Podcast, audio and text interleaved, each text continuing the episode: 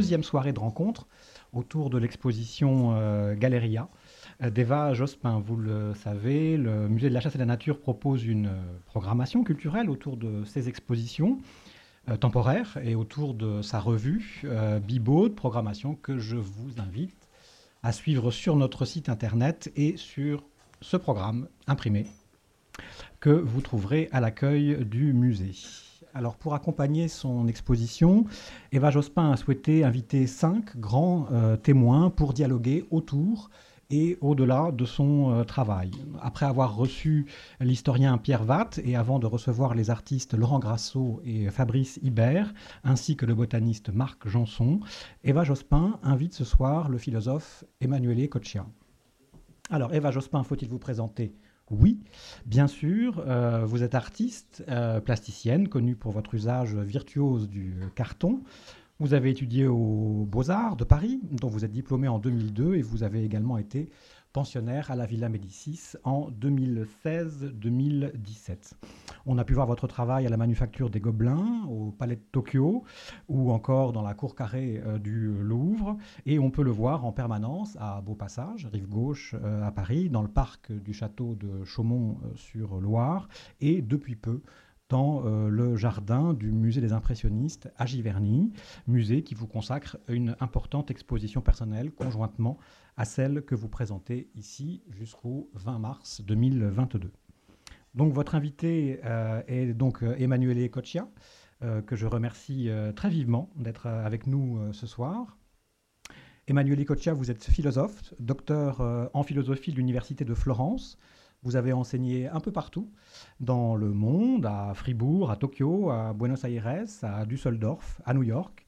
Et vous êtes depuis 2011 maître de conférence à l'école des hautes études en sciences sociales euh, à Paris. Après avoir consacré vos premiers travaux à la philosophie médiévale, qui est votre euh, spécialité universitaire, vous aimez depuis quelques années vous pencher sur certains impensés de euh, la philosophie. Vous avez ainsi consacré des essais à la sensibilité, à la maison ou encore à un concept store milanais. Pour ce qui nous intéresse plus particulièrement ce soir, vous avez consacré deux essais récemment importants sur la question du vivant. D'abord, La vie des plantes, une métaphysique du mélange, paru en 2016. Là encore, vous vous intéressiez à ce que vous considérez être un impensé de la philosophie, la vie des plantes, donc, euh, que vous considérez dans votre essai depuis leur propre point de vue. Enfin, euh, l'année dernière, vous avez publié l'ambitieux essai intitulé Métamorphose, qui se penchait également sur euh, le vivant et qui vous a valu le titre de philosophe de la métamorphose. vous nous direz peut-être ce que vous pensez de cette distinction. La singularité de votre pensée vous a également valu d'être invité à collaborer avec des institutions euh, culturelles euh, en France, euh, en Italie, notamment au Palais de Tokyo et à la Triennale d'architecture de Milan. Vous avez notamment été conseiller scientifique de la passionnante et très belle exposition Nous les arbres à la Fondation Cartier pour l'art contemporain à Paris en 2019-2020. Et vous collaborez aussi, et c'est plus singulier encore, avec des maisons de mode, notamment Gucci et la maison Dior, ce qui vous constitue un point commun euh, supplémentaire avec Eva Jospin, qui a également collaboré avec Dior en créant la Chambre de Soie, un gigantesque panorama brodé de 350 mètres carrés qui scénographiait un défilé de la célèbre maison de couture en 2021.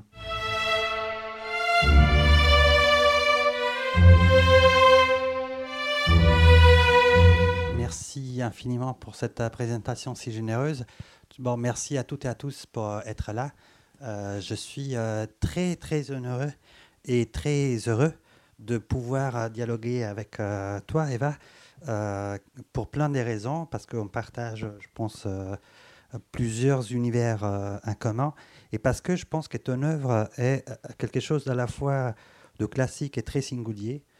classique car, comme on va voir, je pense que tu as fait un usage particulier de l'art euh, italien, notamment pour euh, produire un univers et pour, ramener l'art là où, elle voulait, voulait, plus aller depuis un moment.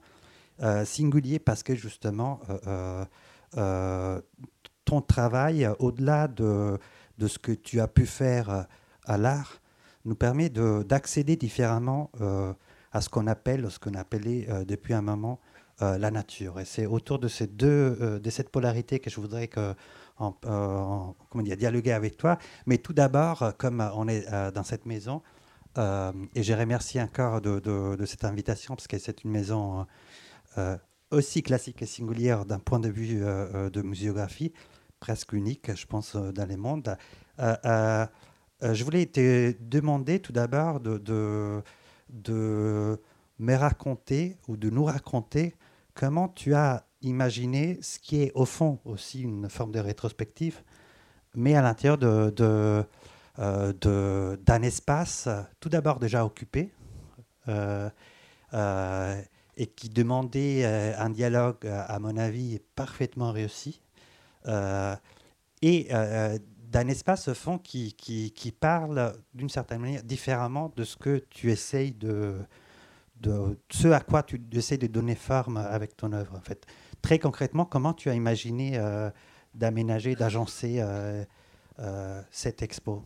Alors déjà, il y a eu une, histoire avant cette exposition qui a été l'invitation par le, précédent directeur du musée, Claude Dantenez, de montrer euh, une forêt qui est toujours dans le musée parce qu'à la suite de, cette exposition, ils en ont fait l'acquisition. Elle est restée un certain temps dans les collections, puis elle a été déplacée et réinstallée à, l'occasion de, des travaux euh, euh, et de la réouverture.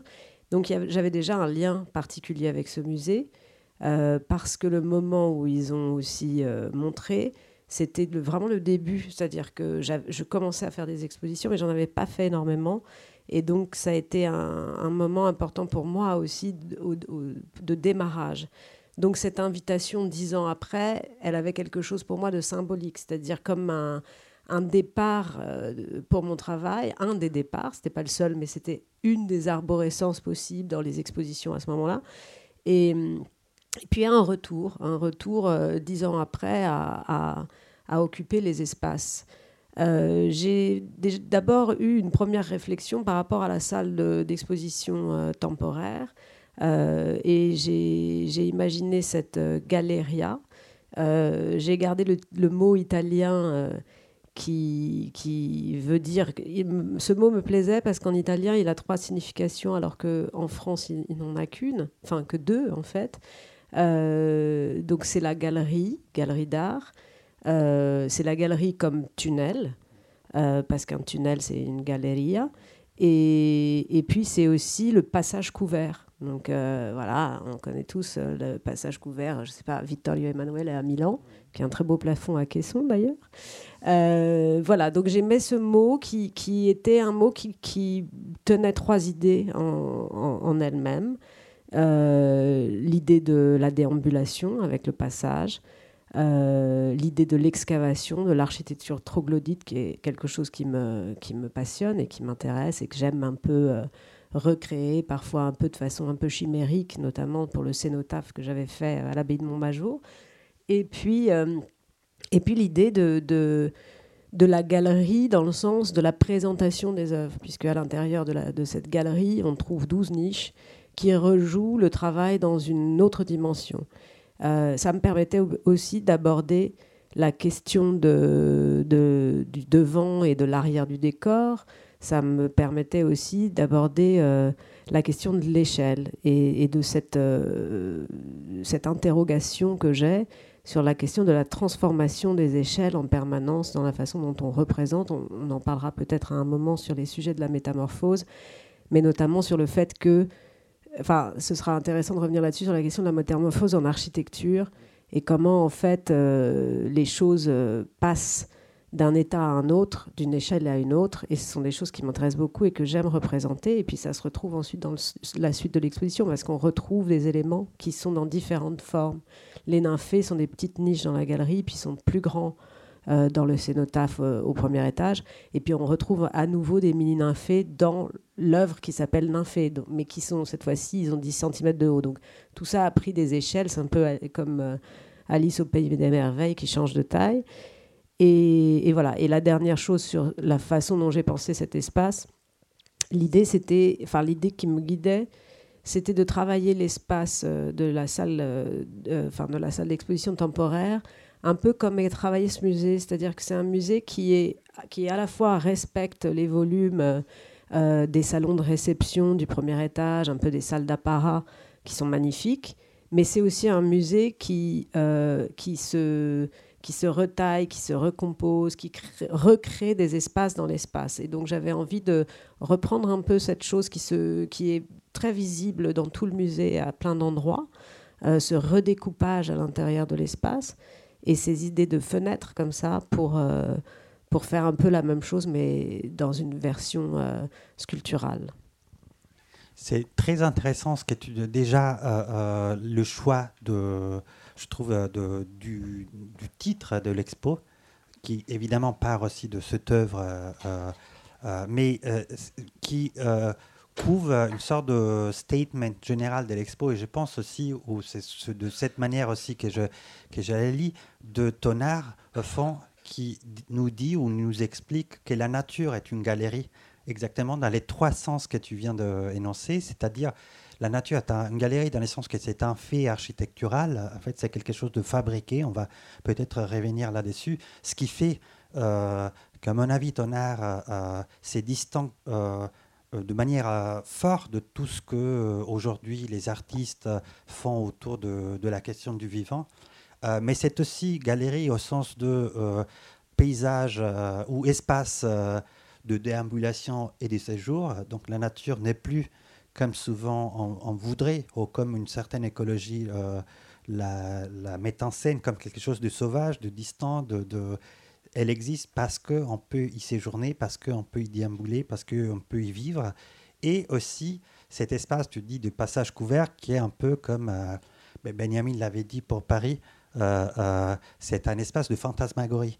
Il y a cet élément de, euh, magie, de, fable euh, qui revient constamment euh, dans, n'importe quelle œuvre, dans toutes tes œuvres, toutes tes œuvres en fait, d'arriver assez paradoxalement à réenchanter d'une certaine manière la nature, mais tout en l'englobant, je sais que ces mots ne, te plaisent pas, mais tout en, en, englobant la nature dans l'espace de l'architecture, c'est-à-dire dans l'espace de l'art, dans l'espace du fabriqué. En fait. Donc, euh, je, voulais, euh, je voudrais, euh, au fond, suivre un peu ce Canova et commencer tout d'abord par la question de l'architecture qui me ramène à ce que, ce que, ce que je viens de...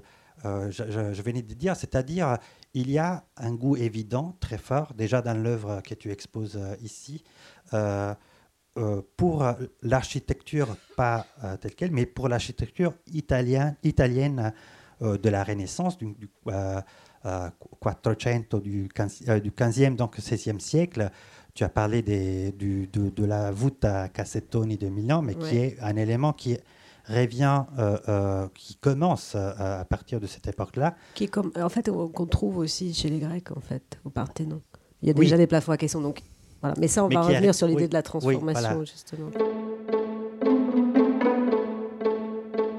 Moi, j'ai toujours l'impression, j'ai eu l'impression à, mes penchants sur, euh, sur tes œuvres que c'est ce, ce, goût pour euh, l'architecture italienne et pour l'art italien, évidemment, il y a une, un parcours biographique euh, et un séjour constant, mais c'est ça a été un peu le levier qui t'a permis de, te détacher de, de, ce, qu'on faisait dans l'art euh, euh, au moment où tu, où tu, euh, tu t'es formé en fait à Paris. Donc je voulais tout d'abord te demander comment, comment ces, ces rencontres, cette rencontre a eu lieu avec l'art italien. Je suis vraiment très curieux de comprendre si c'est quelque chose qui a eu lieu en Italie ou si c'est quelque chose qui est passé par, par l'étude.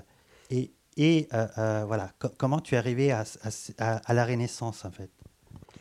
Euh, Alors, je n'ai pas de souvenir précis, mais je pense que j'étais attirée par la Renaissance quand même déjà. Je ne sais pas, j'ai eu un, étrange appel, enfin, il y a l'appel de la forêt pour Jack London, moi c'était l'appel de l'Italie, parce qu'en fait, bon alors ça devient vraiment biographique, je suis désolée, hein, mais quand, enfin à l'époque, on choisissait une deuxième langue à l'âge de 13 ans, donc la ça correspond à la quatrième en France.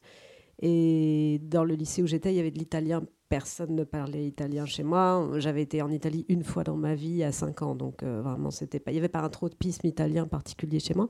Et j'ai voulu étudier l'italien. Euh, j'ai demandé à étudier l'italien parce que je le reliais à l'histoire de l'art. Et j'étais déjà fascinée par la peinture. J'avais déjà compris vaguement avec les quelques connaissances que j'avais qu'il y avait un berceau là. Donc je, pense que quelque part, euh, cette idée du grand tour, cette idée de cette formation des peintres par, enfin, et des artistes par le voyage en Italie m'était arrivée. Quelque, je ne sais pas comment, mais en tout cas, j'en avais déjà une vague conscience. Et donc, euh, voilà. Et à la suite, il y a eu de ça, il y a eu un à la, à la fin de la première année, donc à la fin de la quatrième, j'avais 13 ans et demi, euh, il y avait un voyage de classe en Italie. Et là encore, je ne sais pas pourquoi, c'était à Venise et on devait rester trois jours. Et j'ai dit, mais c'est étrange de rester que trois jours à Venise. On ne peut pas avoir cette ville en trois jours. Bon, je ne sais pas pourquoi j'avais ce genre d'idée à cet âge-là, mais bon, bref. Donc j'ai demandé à mes parents s'ils connaissaient quelqu'un qui pouvait m'accueillir pour rester plus longtemps. Et donc je suis restée plus longtemps. Et là, j'ai rencontré une amie que tu connais aussi, qui s'appelle Irene. Et est née une histoire d'amitié et une histoire d'amour avec cette ville avec l'art. J'ai eu la chance d'être euh, accueillie par des gens qui étaient aussi des architectes, qui, qui avaient un lien avec l'histoire de l'art aussi, mais comme beaucoup d'Italiens, parce qu'ils ont une connaissance aussi de l'histoire de l'art beaucoup plus grande que les Français. Enfin, parce que c'est étudié, en fait, c'est étudié à l'école, contrairement à nous qui l'étudions beaucoup plus tard ou superficiellement. Et voilà, donc ça a commencé comme ça. Ensuite, ça, c'est vraiment les éléments biographiques. Et puis j'y suis retournée beaucoup. Après, l'intérêt euh, pour euh, ces questions-là, je pense que c'est deux choses à la fois, c'est-à-dire que euh, été très intéressée par la question de la scénographie et que j'ai relié. Enfin, il y a eu comme ça un moment, et c'est vrai que la, Renaissance est ce moment-là, où tout d'un coup, l'invention de la, enfin, la découverte ou la représentation par la perspective euh, ça devient complètement poreux avec d'autres euh, façons de fabriquer, de montrer le monde et de le concevoir. Ça se trouve dans l'art des jardins, dans l'architecture, puisqu'on crée des fausses perspectives à l'intérieur des architectures. L'œil devient le sens euh, premier et on va commencer à créer des univers autour de nous pour, comment dire, augmenter les effets dramatiques que l'œil perçoit, l'œil humain perçoit. Et ça se trouve aussi également dans la, dans la scénographie. Et donc, il y a déjà, on voit déjà cette, cette chose comme ça, fluide, qui passe d'une forme à une autre. Et, ça m'a vraiment beaucoup intéressée. Il se trouve ensuite que j'ai fait euh, une année d'architecture avant de rentrer euh, aux Beaux-Arts. Et la première année d'architecture, on va regarder, on étudie les ordres rapidement et tout le monde oublie ça l'année suivante pour aller vers les, grands architectes qui comptent aujourd'hui et pas évidemment l'ordre dorique et corinthien. Mais comme moi j'ai fait qu'un an, je crois que je suis restée complètement bloquée sur les triglyphes et, les cannelures et, euh, et, voilà et le bon bref et les architraves et toutes ces choses là, même si parfois je ne sais plus qu'est-ce qui est quoi. Et ça m'a et ça m'a beaucoup intéressé. Et pourquoi ça m'a j'ai compris plus tard pourquoi ça m'intéressait à ce point. Mais en fait, euh, voilà, par exemple, dans cette question de, des ordres architecturaux, qui est quelque chose qui m'intéresse beaucoup, on, va, on va venir justement à un point que je pense qu'on a en commun dans notre euh, idée. C'est l'idée justement d'une métamorphose qui s'oublie. C'est-à-dire que, euh, par exemple, le triglyphe, donc c'est un petit élément avec trois cannelures qui se trouve entre, euh, euh, voilà, entre la, frise dorique. Au départ, c'est un élément en terre cuite sur les, temples, les premiers temples. Et puis, les petites gouttes qu'il y a en dessous, c'est vraiment comme des chevilles en bois pour tenir. Puis à un moment, on se met à construire en pierre. Et donc, ces éléments qui, au départ, ont un intérêt de construction structurel, euh, deviennent des éléments décoratifs. Et c'est expliqué par Vitruve, mais en réalité, c'est oublié. On ne sait plus très bien pourquoi on, fait cette chose-là. Et il y a d'autres choses comme ça qui se passent. Euh, par exemple, je ne sais pas, au début de l'automobile, euh, on construit les carrosseries comme des carrosses, puis plus du tout. Donc il y a des choses aussi qui disparaissent, mais il y a aussi des choses qui, étrangement, on oublie le sens de, de l'utilité et ça devient une forme de fétiche qui, qui, va traverser comme ça les siècles et qui va reprendre des formes différentes. Et ça, je ne sais pas pourquoi, c'est quelque chose qui me, qui me fascine. Ou par exemple, un autre exemple dans l'histoire de l'art que je trouve très intéressant, c'est le moment de la découverte du Domus Aurea, où un garçon tombe dans le Domus, Domus Aurea. Il découvre ces peintures euh, extraordinaires euh, de l'Antiquité romaine et on va appeler ça le, grotesque, alors que et le grotesque devient le nom de l'événement et non pas le nom de, de, de descriptif de, la forme. Et, et, en fait, on a très très peu de moments euh, où on peut précisément ou imprécisément constater ce genre de phénomènes qui se produisent en permanence.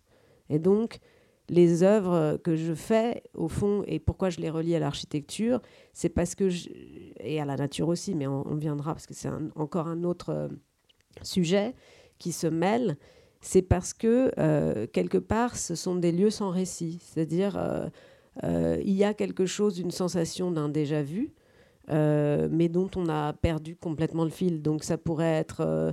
et c'est pour ça qu'au fond, euh, c'est aussi, des, à mon avis, plus facile parfois de rentrer dans ce genre de travail parce que euh, justement, ça fonctionne sur, oui, le lieu sans récit, mais en réalité, le récit, il est en commun et chacun a le sien. C'est pas exactement le même, mais comme tout s'est répété un certain nombre de fois et transformé un certain nombre de fois, euh, entre le plafond à caisson, entre la gare d'Orsay et le Parthénon, ben, on est toujours on n'est plus jamais au même endroit et toujours dans une forme qui se répète. Et j'ai aucune, aucune idée de pourquoi ça se produit, ça je ne sais pas, mais ça m'intéresse profondément et c'est quelque chose que j'ai envie de creuser.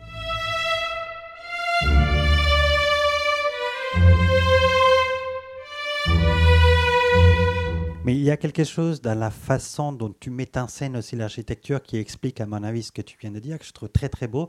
C'est-à-dire, tu parles des éléments architecturaux, comme euh, des éléments d'un récit euh, dont on perçoit la présence, mais dont on a perdu un peu les éléments. On ne connaît plus qui, qui l'a inventé, qui l'a l'a comment dire, raconté une première fois. Et euh, c'est comme si tu dramatisais cet aspect-là où tu l'es radicalisé, tu l'es intensifié, en mettant en scène une architecture sous la forme d'une maquette, en fait, c'est-à-dire, euh, au fond, les problèmes de ce récit euh, dont on a perdu les traces, dont on voit comme une, une, voix qui, parle dans une langue étrangère, c'est que souvent, euh, en Italie, par exemple, il est, naturalisé. On croit, on, on, se croit dans une nature ben, que personne n'a réalisé, qui, était toujours là, en restituant ces, éléments, ces récits sans auteur, en quête d'auteur et en quête de signification sous la forme d'une maquette, tu produis une double opération. Tu dis, regardez, en fait, ils ont été construits par quelqu'un et euh, euh, donc, c'est comme si tu pointais sur leur artificialité. Donc, euh, tu les arraches à la nature, à la naturalité du paysage, euh, bah, qui, qui, qui, empêche euh, de voir qu'on peut tout changer d'un côté. Et euh, de l'autre côté, c'est comme si tu as invité à remplacer cette, cette figure par une autre figure. Parce que l'une des sensations les plus fortes qu'on a face à, à, des maquettes en carton, c'est, mais en fait, on peut en reconstruire différemment ou c'est un jeu qu'on a fait pour pour s'approprier de ce récit qui est là, dont, on ne connaît pas l'auteur, mais qui devient euh, euh, quelque chose d'infiniment répétable. Et ce, qui est intéressant, je trouve, tu l'as fait avec l'architecture, en employant même les langages de l'architecture, mais tu l'as fait aussi avec euh, la nature. Au fond, la réduction de, de, de paysages, de paysages au sens technique du terme, j'espère qu'on pourra revenir sur cette question, mais de, des éléments naturels. Leur représentation en termes des maquettes est très forte parce que est très impressionnante parce que tu dis à chaque fois deux choses. Attention, la, nature n'est pas ce qui manque d'auteur. La nature a quelque chose de fabriqué, de construit, mais elle est construite euh, tout en sachant qu'elle peut être remplacée par une infinité d'autres euh, designers, acteurs, euh, architectes, etc. Donc tout ce qu'on voit en face de nous, pas juste dans tes œuvres, mais on rentre dans un bois après avoir vu ton œuvre et on se rend compte, mais ce, bois, cette forêt est une maquette, en fait, est une maquette faite par on ne sait plus qui, c'est un récit produit par quelqu'un, mais qui peut être répété, peut être refaite par quelqu'un mieux de ce qu'elle est, euh, euh, différemment sûrement. Et c'est cette, sensation là qui donne une espèce de, caractère artificiel ou naturel et du coup ouvre toute une vie possible à la nature euh, que je trouve très forte et très singulier dans ton œuvre parce que c'est exactement l'opposé de ce, qu'on fait aujourd'hui sous euh, le label euh, art et écologie ou ce, que, ce qui a, comment dire, ce que ce qu'on essaie de faire lorsque l'art s'approche à ces questions-là, et parce qu'elle donne du coup aussi une autre, une autre accès, un autre accès, une autre idée de, de nature en fait. C'est comme si tu as renversé totalement l'idée de paysage tel qu'il s'est construit euh, euh, en Europe. Je, je, juste, est-ce que je peux rajouter un, élément? Ce qui est intéressant en fait, euh, en fait, les mots paysage euh, les mots même et les concepts de paysage naît euh, très tard. C'est un mot qui, qui, naît justement, qui naît à la Renaissance, mais qui, est, qui commence à devenir un terme technique de la peinture ou de, de l'art relativement tard et qui est conçu même au moment où, où l'art, où la peinture se, se, se déploie dans la peinture du paysage est conçu par les théoriciens euh, de l'art. Euh, il y a un très beau texte de Schiller qui explique une chose très belle. Il dit au fond, ce qu'on appelle paysage, c'est une espèce, une espèce d'ersatz, comment dire, pour l'humanité moderne qui a perdu un accès euh, immédiat à la totalité de la nature. Donc, il ne peut pas, l'homme moderne, à la différence de ce qu'on peut imaginer pour les autres, euh, les anciens, dans, les cas de Schiller, c'était les Grecs, on n'a plus un accès immédiat à la totalité de nature. Et donc, euh, ce qu'on appelle paysage, c'est euh, quelque chose qui doit nous donner l'illusion de participer à nouveau à cette totalité sous une manière sensible. Ça semble un concept compliqué, mais pensez au parc, au parc urbain. pensez à, au au, bout de chemin. En fait, c'est un vrai parc paysage. Il y a un faux montagne, un faux lac et euh, des arbres, des oiseaux.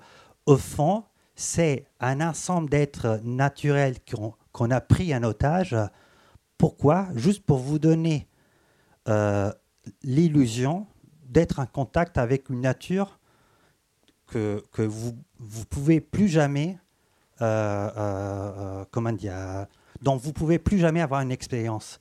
Tout d'abord parce que vous habitez en ville, mais ensuite parce que la, sphère qui est censée produire une rencontre avec la nature, c'est la science. Donc, ce sont les sciences naturelles qui peuvent avoir une vraie contemplation avec la nature. Donc, les paysages, ce paradoxe de, de, voilà, de vouloir donner un accès tout en sachant que cet accès est illusoire et se donne sous la forme d'un spectacle. C'est comme si font les maquettes que tu construis partaient des présupposés. De toute manière, il n'y a que une scénographie, comme tu dis, un décor, et euh, euh, cette artificialité du... Euh, mais justement, à, à l'inverse de ce qu'on peut imaginer, cette artificialité du décor n'est plus euh, une forme de nostalgie pour une nature qu'on aura perdue, c'est euh, euh, la conscience que ce qu'on appelle nature est déjà probablement un décor posé par d'autres, par d'autres espèces, et qui attend que d'autres agents naturels puissent refaire leur maquette et reconstruire le bois, la forêt différemment. Bon, c'est très, euh, très riche et très inspirant tout ce que tu viens de dire. Euh, sur les buts de Chaumont, c'était très intéressant que tu cites ce lieu parce que c'est le lieu du, jardin artificiel, mais c'est aussi euh, une réparation puisque c'est une carrière en fait. Donc il y a un moment où pour étendre la ville et, la rendre encore moins naturelle et de plus en plus minérale, il faut creuser cette carrière. Et qu'est-ce qu'on fait de ce trou? À l'époque, au moins, ce genre de béance, ils, en faisaient des beaux jardins. Aujourd'hui, c'est ce qu'on appelle une friche industrielle. C'est moins heureux. donc il y avait quand même un peu cette envie ce que tu dis sur le paysage, bah, c'est très intéressant. C'est une chose dont on a discuté euh, la semaine dernière avec Pierre Vatt, qui a écrit ce livre qui s'appelle euh, Le paysage n'est pas la nature. Donc vraiment, c'est cette idée de paysage comme, euh, comme idée transitionnelle entre nous et la nature. C'est quelque chose aussi dont tu parles beaucoup dans, tes livres aussi, le fait qu'on ait besoin de, de créer un, espace, enfin, tu vas le dire mieux que moi, mais euh, oui, comme un, comme un espace entre, entre nous et les choses, qu'on doit faire apparaître quelque, un, une tierce, enfin c'est même pas une tierce personne, mais un tierce objet ou une tierce idée pour pouvoir se, relier au monde. Euh, et sur la question de la maquette, bah déjà, très concrètement, si on pense à une forêt, et c'est vrai que moi je, représente comme ça ces grands bas-reliefs de forêt. Il y en a des plus ou moins grandes. La plus grande, euh, une des plus grandes, c'est celle qui se trouve à Beaupassage, qui fait 24 mètres de long. Le panorama du loup faisait 26 mètres, euh, mais 9 mètres de diamètre, 26 euh, mètres de circonférence. mais si on pense à ce que ça représente, c'est-à-dire une forêt, même cette échelle qui, nous paraît grande est évidemment une maquette, puisque une forêt, euh, la taille des arbres. Donc on est même dans la forêt en fait, on est dans une maquette.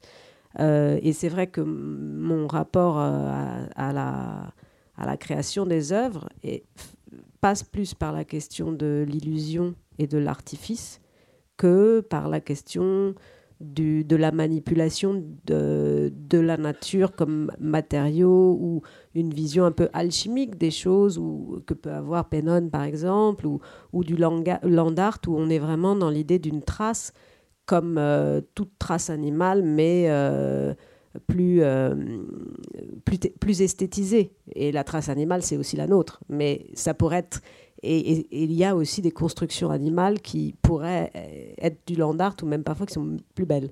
Mais euh, non, ça arrive aussi. Non, mais voilà. Donc, et c'est vrai que mon, mon, mon, travail euh, ne participe pas de ça, en fait. Enfin, il se questionne, il questionne ça, mais l'entrée, le, l'entrée c'est la question de l'illusion et de créer des mondes qui, parce qu'ils sont faux, je, cite Baudelaire, c'est pas ma phrase, hein, mais parce qu'ils sont faux, sont infiniment plus près du vrai. C'est ce qu'il dit.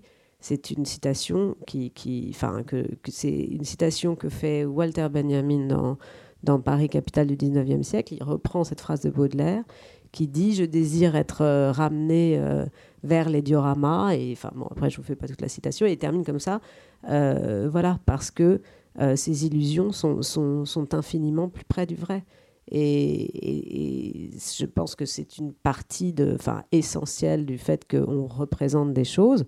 Ça paraît absolument évident, mais, euh, et c'est ce qu'on a fait longtemps, mais c'est un, mode de, de, perception du monde, de, le représenter.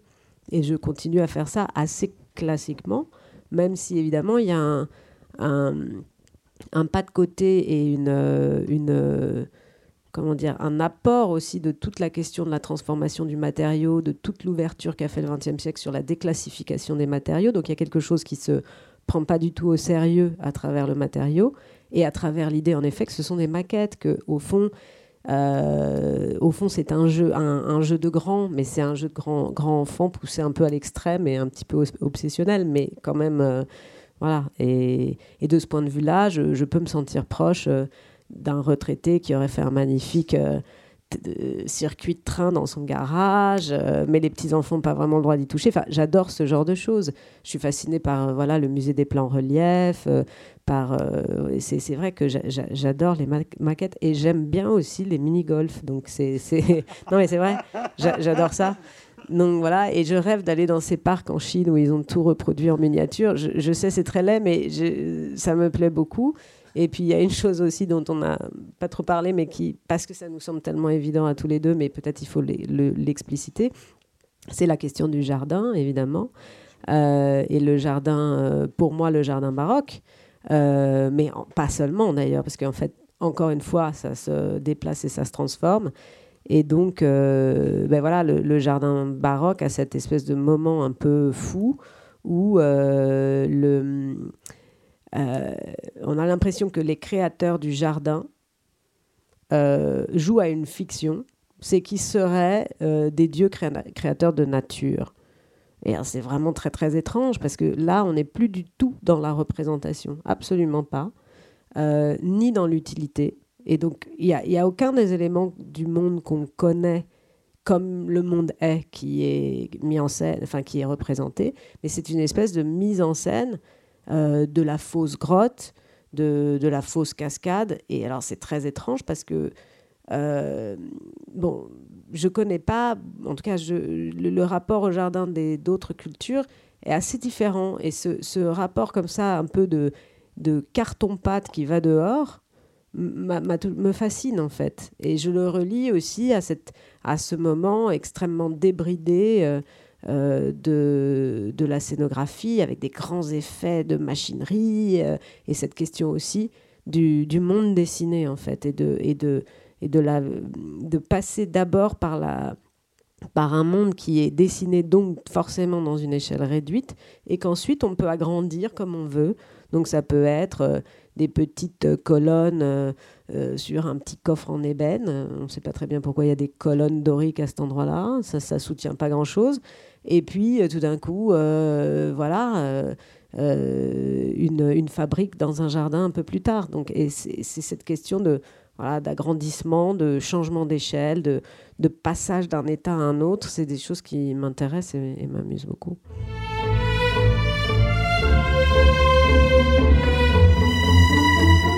Plein de choses sur lesquelles je veux réagir, mais juste une chose, parce que euh, lorsque j'ai dit au fond la nature est une maquette, ce n'est pas une métaphore, c'est si vous pensez au fond un arbre, c'est un être très bizarre parce que, euh, à, la différence de nous les humains, un arbre, c'est un être qui doit grandir euh, ben, toute sa vie, en fait, qui ne cesse pas de grandir, donc qui doit rajouter. Être un arbre signifie être un corps que, en fait, à chaque euh, printemps, doit décider où mettre une autre portion, mais ça veut dire. c'est comme si nous, à chaque, chaque printemps, on devait mettre, je sais pas, une jambe ici, un nez ici. et donc, ça fait de l'arbre, un être qui est euh, obsédé par euh, les designs de soi, parce qu'il doit se donner forme à chaque temps. Ça fait d'un arbre un être très bizarre, parce que être un arbre signifie être, avoir un corps qui est multi-âgé, qui a, une portion qui a euh, deux siècles, une autre portion qui a trois mois. Donc ça doit être très très beau et très bizarre d'être à la fois archivieux et, archi et bébé.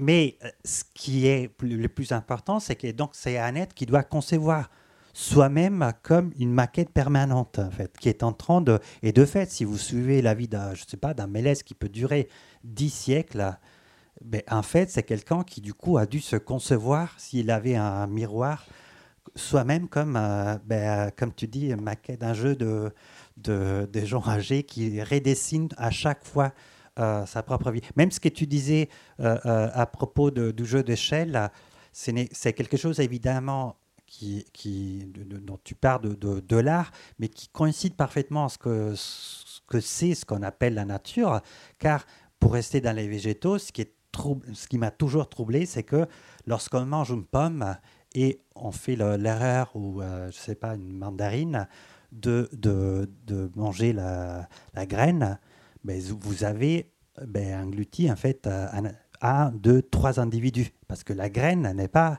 comment dire, quelque chose, euh, c'est l'individu parfait euh, euh, qui, qui, à un moment, aussi grâce à votre digestion d'ailleurs, va se déployer dans une forme qui est complètement différente, mais qui est parfaitement identique d'un point de vue génétique. Donc, il y a cette dimension d'échelle dans la nature qui, qui est bah, qui est assez impressionnant. Donc c'est pour ça que je, je, je en fait, j'utilise ce que tu fais juste comme euh, euh, manière pour lire ce qui est euh, en face de nous, en forêt.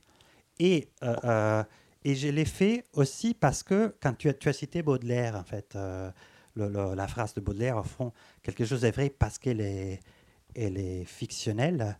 Au fond, c'est les paris dès les débuts de ce qu'on a appris à appeler art, justement, en Italie, à partir du 15e, 16e siècle. On a oublié, en fait, dans les soucis de transformer ou d'ouvrir cette pratique à une grande quantité de cultures, de personnes, d'acteurs, etc., que le mot art, en fait, que l'art n'est pas un universel anthropologique, en fait, mais comment dire, les mots art pendant des siècles a signifié juste technique, technologie, et signifié technologie pour euh, un sens méprisant. En fait, il y a des textes euh, euh, magnifiques de, l'Antiquité grecque, ou Lucien, Sénèque, ou latine aussi, et, ou même parler des sculpteurs ou de, ou de, de, peintres comme euh, des, tout d'abord comme des esclaves, parce que c'était des esclaves qui faisaient ces genres de, travail, mais comme une occupation qui n'était pas digne d'un homme libre. Et ce qui s'est passé au fond au, à la Renaissance, ou à partir du XVe siècle, c'est que un groupe, un groupe relativement réduit d'individus ont fait un pari et ont mis ensemble des activités manuelles de reproduction du réel. La, peinture euh, euh, perspective, la statue, faire des statues, faire de bâtiments, euh, en essayant de faire comprendre deux choses. Tout d'abord, ce qui est en jeu dans ces maniements de la matière, c'est au fond l'acquisition d'une liberté qu'on ne peut pas acquérir autrement. C'est pour ça que tout d'un coup, ces activités qui, ne, qui n'ont rien à faire euh, l'un avec l'autre, l'une avec l'autre, et qui n'ont rien à faire euh, forcément avec ce qu'on, a, ce qu'on pense être l'esprit, sont euh, comment dire, définies comme des activités libérales. Et surtout, et c'est ce que tu viens de dire, fond, c'est un reproduisant en miniature une réalité, même un portrait. On, reproduit en miniature euh, les visages d'un être humain et on les connaît mieux qu'en en faisant l'expérience euh, euh, immédiate et directe.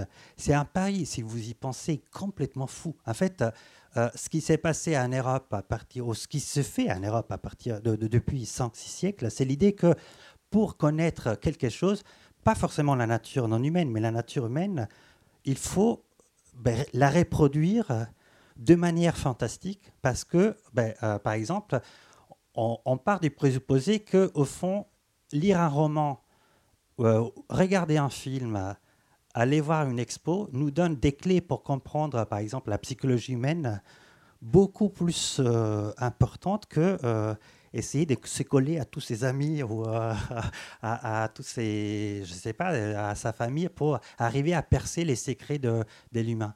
Au fond, c'est ça le, les détours par l'artifice, les détours par la reproduction qui nous donnent un accès euh, euh, euh, plus fort et plus intense à la nature. Donc, c'est comme si tu avais repris cette même intuition en l'explicitant justement deux fois. Tout d'abord parce que tu nous montres des maquettes et aussi, je voulais revenir un peu à la question du matériel. En fait, en, choisissant ces, matériaux pauvres, qui est les cartons, en fait, euh, euh, un matériel intéressant parce que c'est les matériels industriels par excellence. C'est un peu euh, la matière qu'on utilise pour, pour construire des maisons aux marchandises, en fait. Donc les cartons, c'est vraiment la, maison des poupées de, tout ce qu'on fabrique, en fait. Et tu en fais, tu l'utilises pour construire par contre des maquettes euh, de forêts. Déjà, il y a cette euh, contradiction, ou cette contradiction, cette volonté de mettre ensemble le, un univers industriel et l'univers euh, parfaitement naturel, en fait. Et, et aussi, c'est ce que tu disais juste là, l'idée de prendre un matériel qui est accessible à, à toutes et à tous et qui peut être l'objet de voilà d'une activité de n'importe qui et qui devient un espace de malléabilité infinie de oui c'est à la fois le, l'idée d'utiliser le matériau euh, et d'opérer un, retour euh, illusoire et, forcément raté vers son état d'origine, mais comme, enfin, dans un truc un peu, un peu enfantin et grossier, c'est-à-dire que on prend voilà du carton, c'est du papier qui vient de l'arbre et puis on va faire des forêts. C'est un peu idiot, mais j'aime bien. Non, mais c'est pas idiot, mais je veux dire, j'aime bien ce, cette, euh, ce premier geste que j'ai. Ensuite, il s'est passé d'autres choses parce que je l'ai répété et c'est ce que ça a ouvert pour moi le, ce matériau.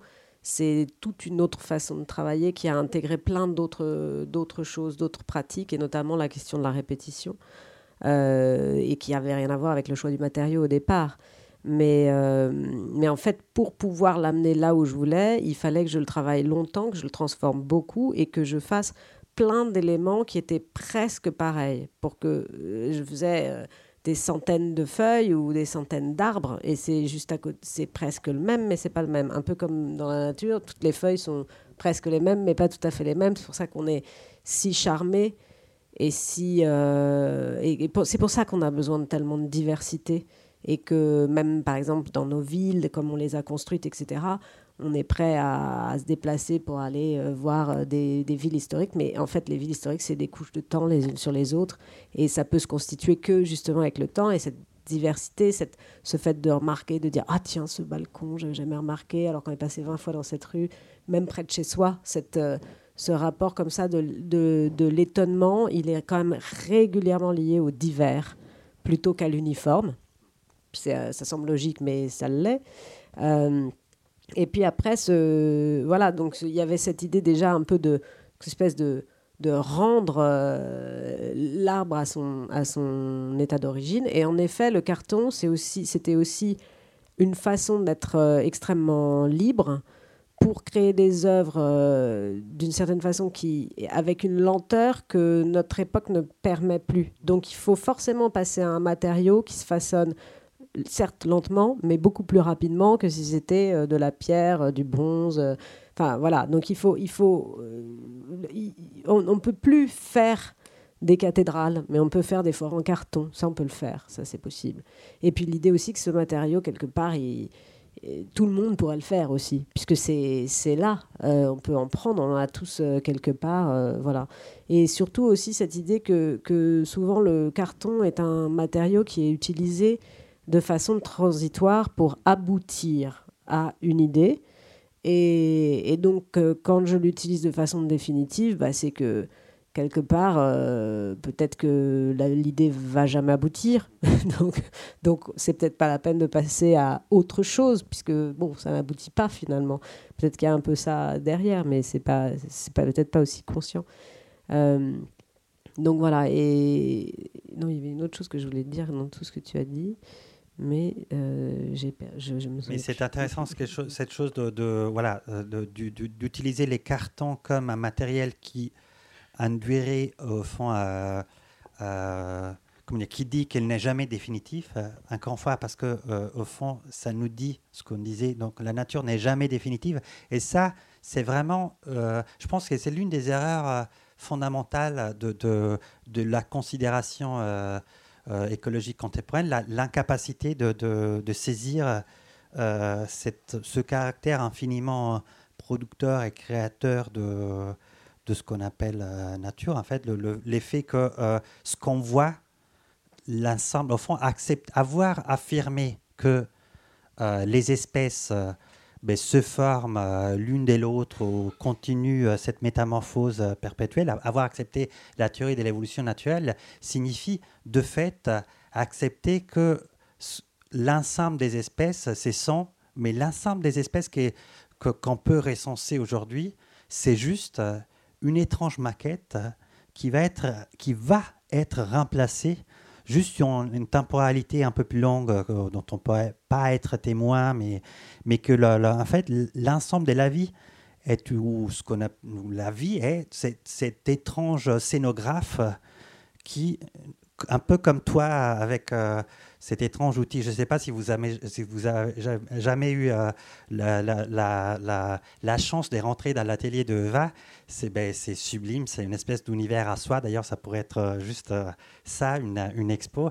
Et elle, m'a montré, quand je suis allé un instrument, ben, l'instrument avec lequel tu, sculptes ces sculptures, les sculptures en carton. Et au fond, la vie, elle fait ça, elle continue à, manier, à manipuler ben, les corps de la Terre, parce que nous sommes tous et toutes faites de mêmes éléments de tout. Et, mais en sachant que toute une scénographie temporaire, éphémère, qui, ne peut durer que quelques instants et qui ne peut durer quelques instants aussi parce que l'autre élément intéressant du choix du carton, c'est que c'est un, élément, un matériau du recyclage en fait. Euh, et exactement comme au fond dans la vie, tout se recycle. En fait, l'une des choses euh, euh, les plus troublantes au fond de la contemplation du naturel et du vivant, c'est que ben, euh, euh, tout ce qui vit est des recyclages, mais littéralement d'une vie intérieure. Naître, au fond, signifie ça. Naître, c'est l'effet que tout être vivant, pour euh, arriver à exister, ne peut pas, comment dire, prendre en charge un morceau de matière qui n'était pas occupé.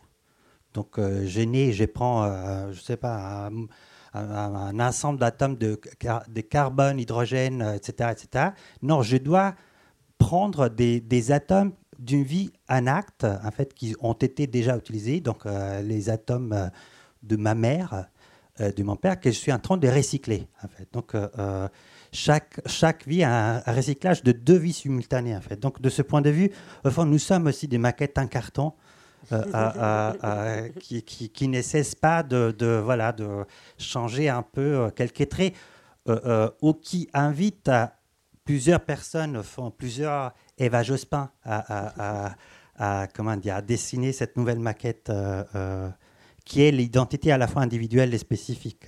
Donc il y a cet élément-là que je trouve très très puissant dans, cette, dans ton art de, de, nous montrer la précarité, la, la, le caractère éphémère de toute vie. Le fait que nous sommes vraiment toutes et tous de maquettes en carton exactement comme tes œuvres. Ce qui est une, pour moi une perspective assez réjouissante. En fait. oui, c'est vrai. En même temps, euh, euh, peut-être que avant que tout se transforme, on peut prendre un petit peu de plaisir. Donc il y a aussi évidemment une dimension euh, euh, de oui, voilà, de rapport à, une forme d'émerveillement, de, voilà, de, plaisir, de, de, l'étonnement, de la découverte, du détail. Et ça, c'est quand même quelque chose de très important. Et je voulais aussi te demander, puisque nous sommes au musée de la chasse et de la nature, dans ton livre euh, sur les métamorphoses, enfin, tu, racontes euh, tu as un point de vue intéressant par rapport à, l'idée que pour vivre, enfin, qu'on consomme du mort en permanence. Donc, comme on est ici au musée de la chasse, je me demandais si ça pouvait t'inspirer quelque chose ou, voilà, si tu voulais nous raconter cette, euh, cette chose que tu décris et que tu développes comme pensée dans ton livre.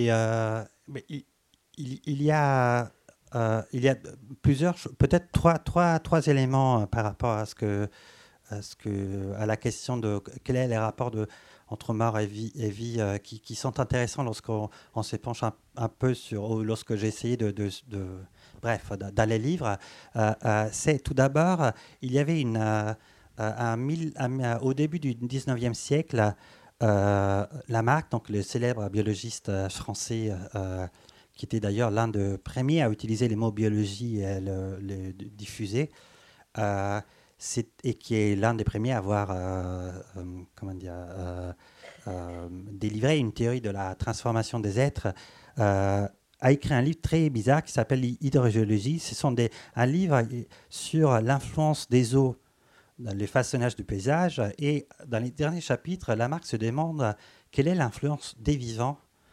euh, dans les façonnages de la croûte terrestre.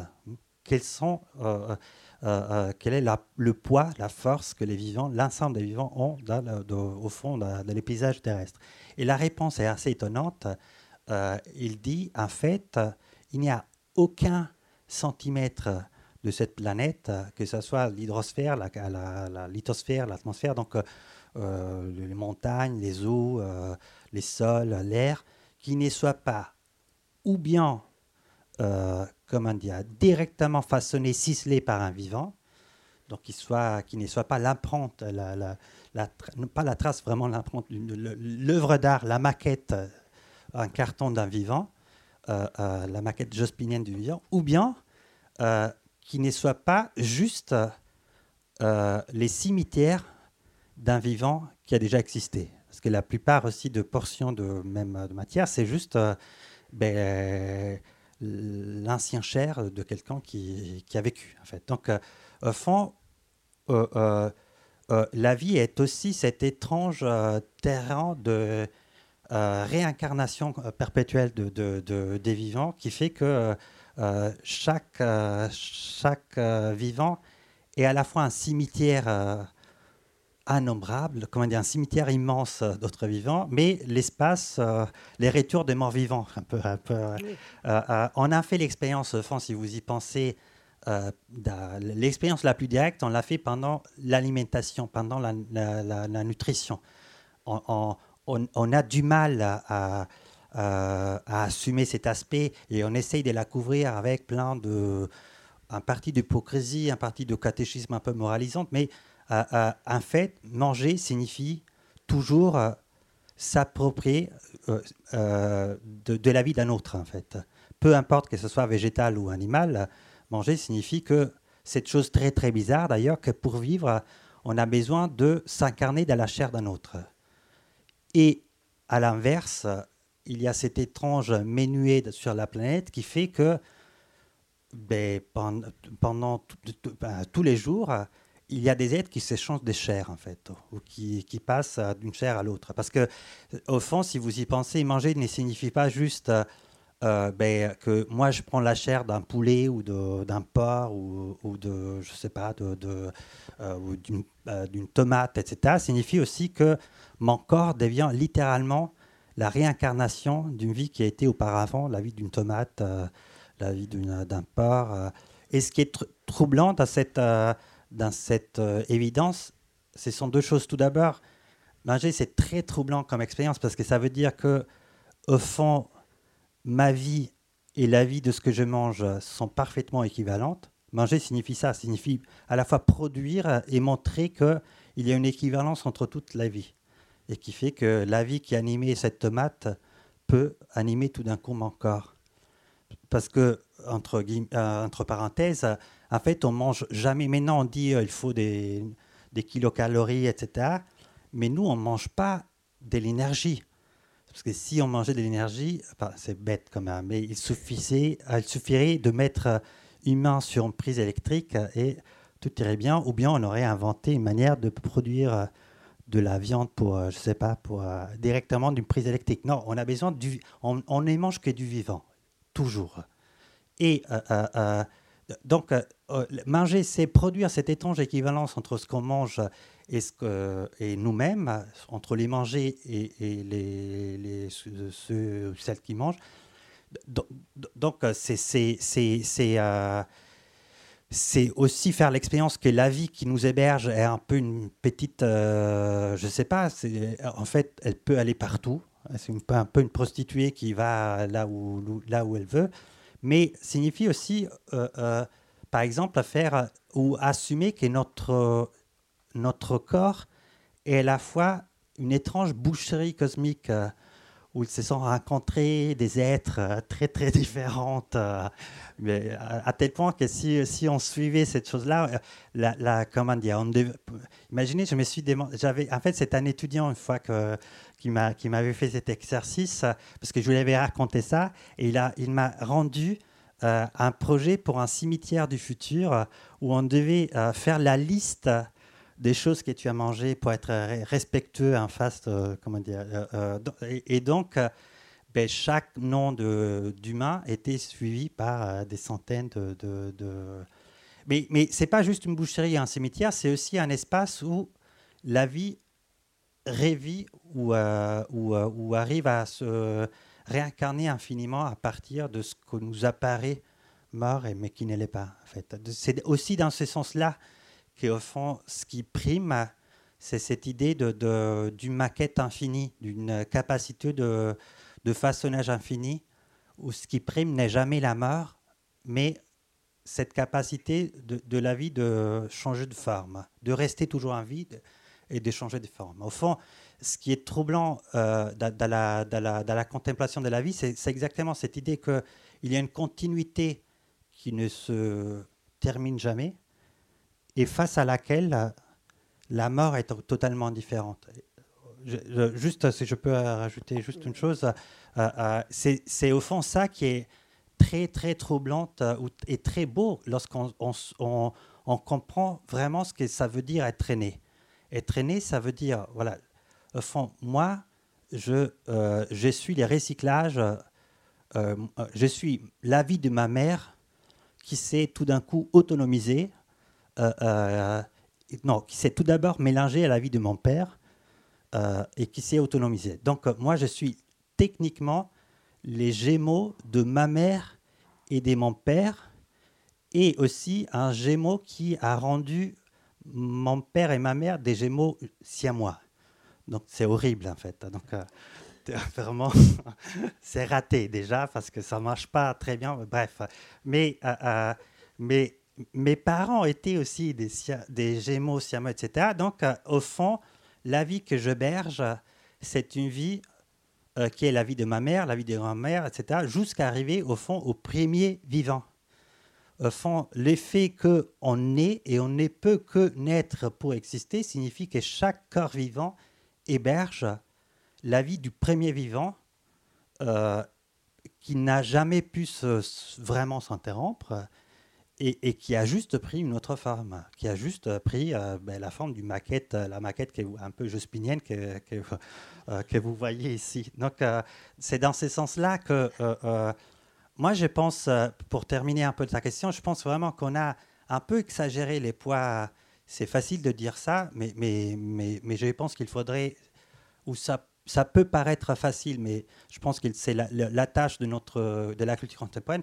On a dramatiser énormément euh, la mort pour plein de raisons. Aussi parce que je pense la, la culture euh, que nous nous retrouvons, c'est une culture faite par de mecs pour de mecs, c'est-à-dire par des gens qui n'ont jamais euh, vraiment donné naissance à quoi que ce soit et qui ont toujours, ben, qui sont toujours normalement ont resté même dehors. Mais, mais en fait, la naissance est quelque chose de tellement incroyable. C'est une espèce de couloir qui permet à chaque corps d'être en communication directe avec les premiers vivants. Donc c'est partir de là qu'il faut tout refonder, la contemplation du vivant, et comment dire, revenir à une idée de, de, mort comme accident. Pardon, j'étais un peu lent, mais tu as posé cette question. Pas du tout, au contraire. Non, je, je trouve que c'était intéressant que que tu nous racontes ça, surtout dans ce lieu, parce que évidemment, on, parle euh, ensemble de, ce qui nous réunit et du travail, mais on est aussi ici au musée de la chasse et de la nature. Donc ces questions-là, à mon avis, sont, intéressantes à, aborder euh, dans cet endroit. Et bon, peut-être pour conclure, puis peut-être si vous avez des questions ensuite, mais euh, j'ai envie de reprendre un peu ce que nous racontait la semaine dernière Pierre Vatt, comme le, le, la nature, ou en tout cas le, enfin, le, le, le paysage euh, comme cénotaphe, donc comme, euh, comme une tombe en l'absence de mort, parce qu'il il raconte dans son livre que finalement la nature arrive à faire mieux ce que les humains échouent à faire, c'est-à-dire conserver, ériger des mémorials qui disparaissent forcément. Et, c'est grâce aussi à, cette conservation dont tu parles, cette couche dont, tu, parlais tout à l'heure à propos du livre de c'était Lamarck. Euh, bah c'est aussi ce qui nous a permis, nous humains, si c'est intéressant, enfin c'est quand même ça nous intéresse de le savoir, de revenir aussi aux origines grâce à, la minéralité et à cette pétrification euh, qui nous permet de, c'est la pétrification qui nous a permis de d'avoir, euh, enfin de comprendre que nous n'étions pas les premiers. Euh, sinon, on ne le saurait toujours pas. Et donc, euh, c'est pas les constructions humaines Et le petit, la petite histoire humaine, finalement, ne raconterait, même si elle avait pu être conservée, ce qui n'est pas le cas, ne raconterait que notre histoire parce qu'on on aurait déjà perdu nos origines et c'est vraiment le, voilà, la géologie, la nature, cette, ces traces-là qui, qui, permettent pour nous de, de, comprendre mieux toute cette transformation, tout ce cycle et tout ce, tout cette, euh, voilà, ce, cette maquette permanente qui se transforme, comme tu disais tout à l'heure. Oui, parce que, pardon, là, comme tu as lancé un peu, euh, c'est un peu ça, du coup, je viens à mes obsessions, mais au fond, ce qui est très beau aussi dans la naissance, c'est que ça démontre que chacun et chacune est toujours euh, une deuxième fois. Au fond, tu n'es jamais l'original, en fait. tu es toujours. Euh, il y a quelqu'un qui a, qui a vécu avant toi, même dans la fiction, parce que c'est une fiction du premier vivant. Les premiers vivants, c'est la deuxième fois de la Terre, au fond. C'est la euh, comment dire, c'est euh, Gaïa qui a décidé, qui a commencé à décider de faire euh, ce que ce qu'elle continue à faire, c'est-à-dire de se coudre un peu ce, ce, cet habit d'arlequin ou cette maquette jospinienne dans chaque corps. Et, voilà, pour changer de visage dans chaque nouvel corps qu'elle accouche, euh, ou pour aussi avoir une expérience de soi qui est différente. Parce qu'au fond, chaque vivant né n'échange pas juste euh, ben, la composition, l'ajustement des éléments, comme chaque vivant aussi euh, perçoit forcément, peu importe que ce soit une bactérie ou une, une, un champignon, un animal, tout vivant est la, a, des yeux qui s'ouvrent face au monde et comme derrière les vivants, c'est toujours, euh, il y a toujours, cette, euh, cette terre qui, euh, qui fait son évageuse donc qui arrive, qui veut se auto-maqueter. du coup, c'est comme si chaque vivant doit naître pour essayer de, de, d'avoir une nouvelle perspective sur, sur toute la Terre, sur toute la planète, en fait. C'est une espèce de ruse que la Terre a inventée pour euh, non seulement être différent, mais pour se regarder d'un point de vue différent.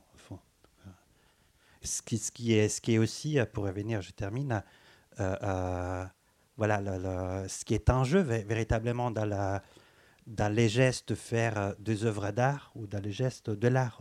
Donc c'est toujours le, paradoxe qui me touche énormément de, de, n'importe quel artiste, c'est ça, l'idée que pour connaître quelque chose, il faut passer par la reproduction de cette chose. Le, le, refaire aussi.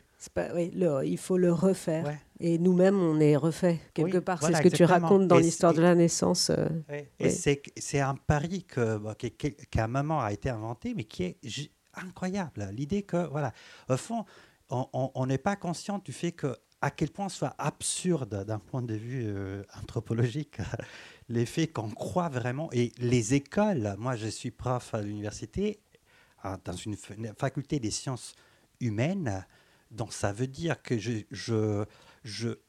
mon existence est possible parce que l'État français croit que pour, pour faire connaître les humains aux humains, il faut passer par l'étude de la littérature, de l'art, du cinéma, c'est-à-dire des petites maquettes qui reproduisent ce que théoriquement tout le monde aurait en face euh, d'eux ou d'elle-même. Donc euh, c'est en fait euh, très très bizarre et très beau.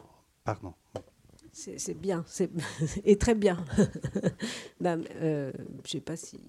Merci d'être de, venu en tout cas.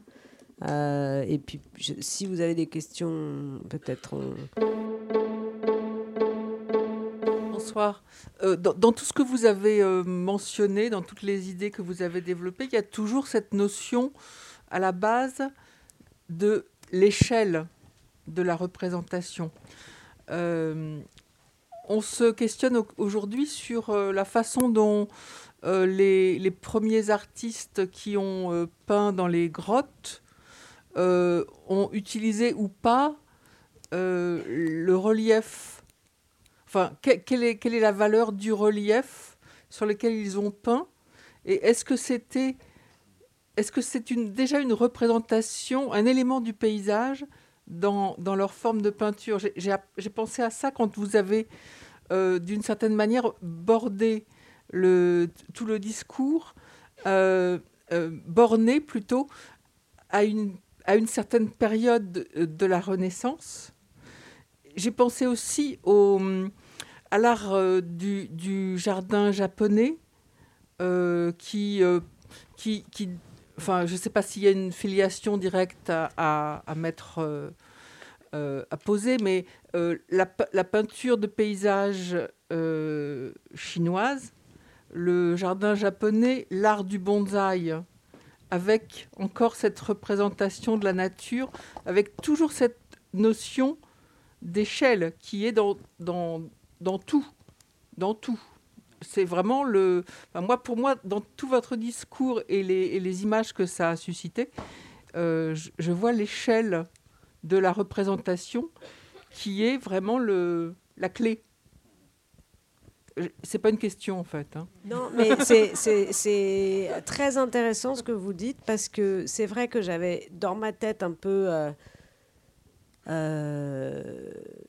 un peu pas opposé, mais tranché en fait. Par exemple, dans le jardin euh, chinois, euh, on va pouvoir. Euh, il y a, un, peu comme vous parliez sur la question du relief, certaines pierres vont être déplacées. Donc, c'est très coûteux. C'est tout aussi coûteux que de fabriquer un jardin baroque parce qu'il faut peut-être faire des milliers de kilomètres à travers la Chine pour amener cette pierre-là, la mettre là, à la fois comme un fétiche totem. Enfin, en tout cas, c'est l'objet cet objet, cette, euh, cette forme minérale qui va être euh, euh, mise en scène à l'intérieur du jardin. Mais j'avais jamais pensé à cette question du, du, bonsaï, de cette question de la miniature et de, enfin voilà, ça vous m'ouvrez une, une, nouvelle idée dans la dans la question des échelles. Et c'est vrai que bien sûr cette cette cette façon de tailler pour réduire. En utilisant alors là les propriétés de, de, de, de l'arbre et du vivant, euh, c'est proche de d'autres pratiques que nous on a, oui, c'est sûr. Mais d'un côté, si je peux juste rebondir, euh, il y a, il y a, on pourrait dire, il y a un fondement aussi presque euh, anthropologique, c'est-à-dire lié à la, structure d'éléments, à, à, cette, à cette question d'échelle, parce que au fond, si on y réfléchit, connaître signifie toujours miniaturiser ce qu'on a en face de nous. En fait, voir signifie c'est pas la même chose, mais comment dire, sait pas comme ça, mais on l'a décrit comme ça. Euh, ce que, ce que, ce que euh, là, je, vous êtes en face de moi, et pour vous, pour vous voir, moi, j'ai produit une petite image dans ma tête qui est une miniature de vous. Donc, euh, je réduis l'échelle juste. Et, et, grâce à cette réduction d'échelle, ben, je, ben, vous, vous pouvez rentrer dans, mon, je sais pas, âme, mon esprit, dans mon corps, tout. Vous, vous, pénétrez assez violemment. Euh, euh, et euh, une autre chose, même parler, c'est, et ça c'est plus intéressant, c'est aussi miniaturiser ben, un monde, un concept, mais avec aussi l'astuce, et on comprend peut-être pourquoi on doit miniaturiser les choses, pas juste pour les maîtriser, parce que une fois que j'ai miniaturisé et j'ai condensé, je sais pas, la, vache dans les mots vache, ben, je peux la faire circuler indifféremment de la vache réelle. Donc, euh, j'ai dit vache et tout le monde là est en train de penser en vache. Donc, euh, euh, donc la, miniaturisation, et donc la question d'échelle permet aussi une espèce de, multiplication infinie du réel. Donc, et c'est comme si l'art s'était emparé de cet instrument qui nous permet de survivre, c'est-à-dire la connaissance, non pas juste pour restituer euh, tel quel les mondes connaissent. C'est ce que tu disais, on n'a pas eu le temps de les développer, mais c'est très intéressant à propos de, du jardin baroque, qui a marqué vraiment une rupture, euh, non seulement dans l'histoire de comment on fait et comment on pense les jardins, mais une rupture, euh, elle était aussi les, témoignages d'une rupture du, rapport de l'art au monde, de dire que l'art ne doit pas reproduire la réalité, doit permettre à la réalité de devenir mieux de ce qu'elle est, en fait. Au fond, c'est ça. Euh, et ça se passe, ben, on parle de Renaissance à cause de Va, mais pas juste à cause de Va, mais à cause de, de, la raison historique. Mais à un moment, ce qui se passe aussi dans les 6e siècle, c'est qu'on dit, ben, l'art, en fait, l'art reproduit ce que Dieu aurait fait lorsqu'il a créé les mondes.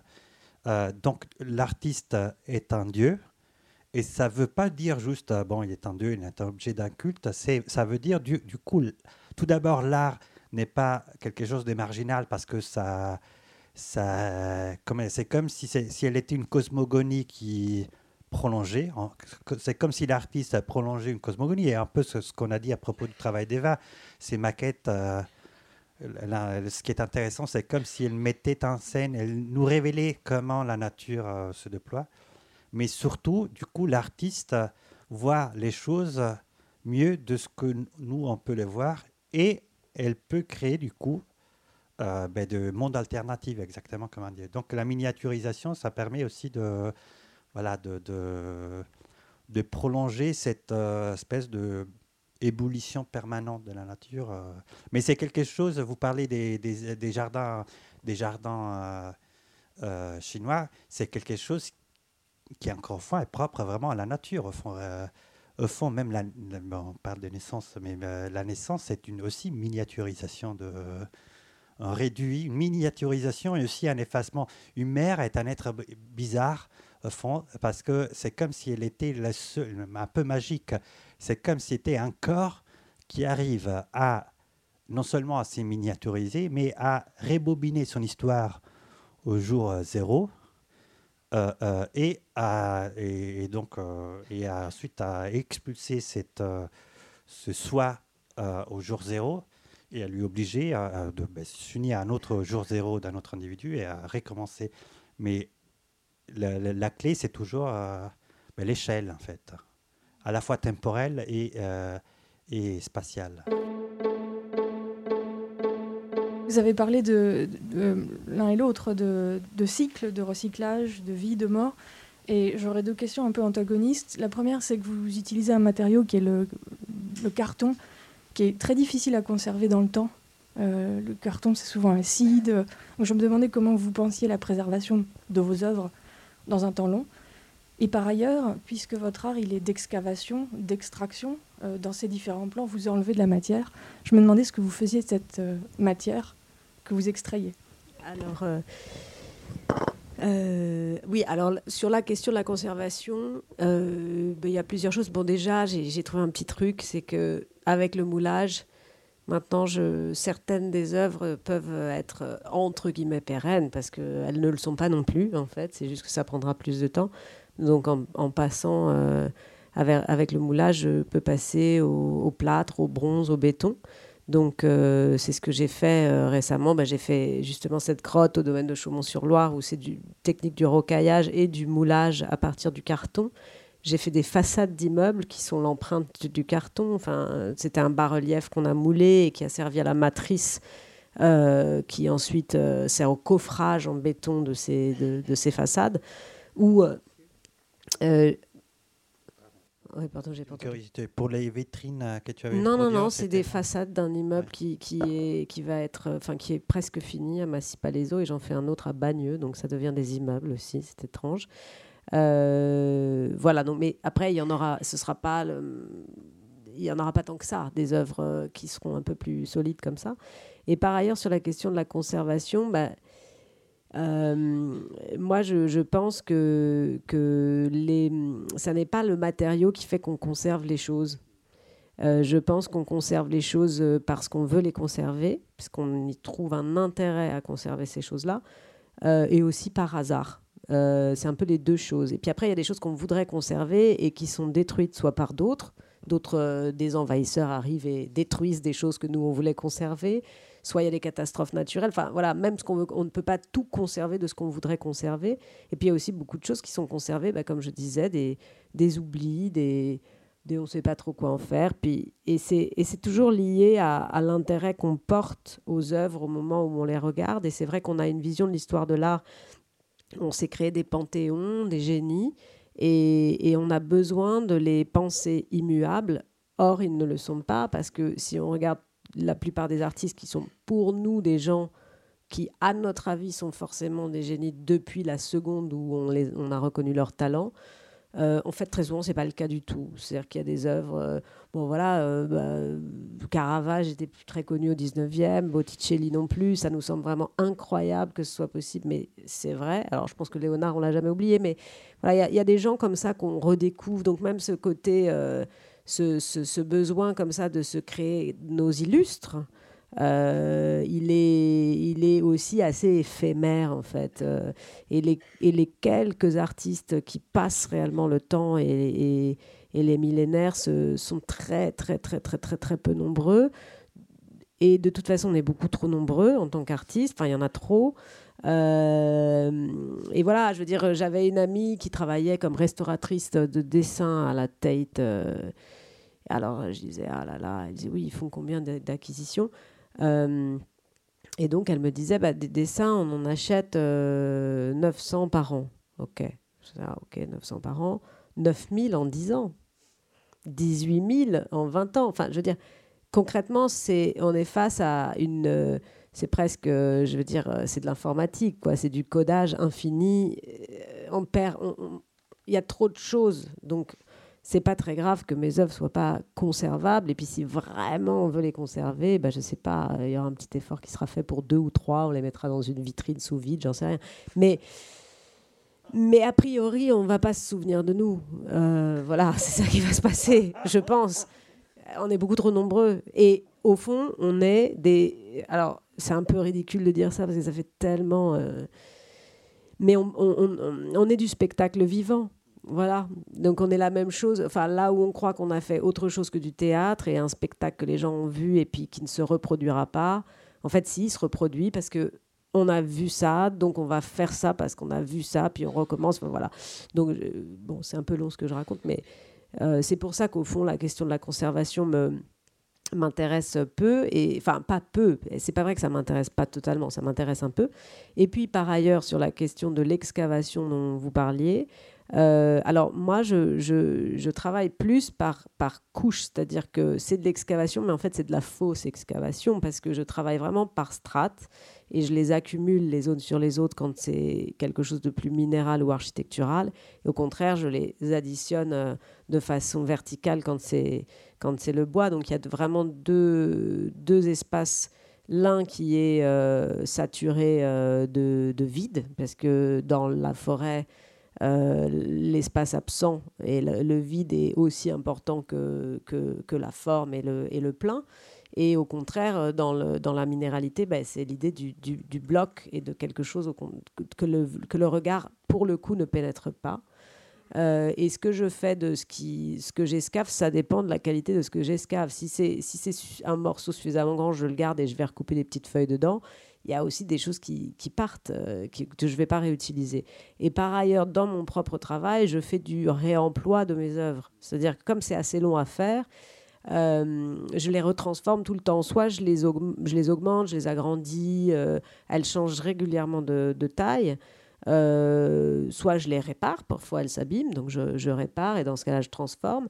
Et puis, ben voilà, par exemple, j'avais fait j'avais présenté une, une œuvre euh, en Angleterre à la Hayward Gallery et euh, c'est l'œuvre que je devais prêter pour l'exposition faisait 3 mètres 40 de haut, mais quand j'ai découvert l'espace où elle allait être exposée, il m'a semblé qu'il fallait plutôt qu'elle fasse 5 mètres 40 parce que le plafond était à 6 mètres et je suis sensible à la façon dont les œuvres collent à l'espace dans lequel elles vont se trouver.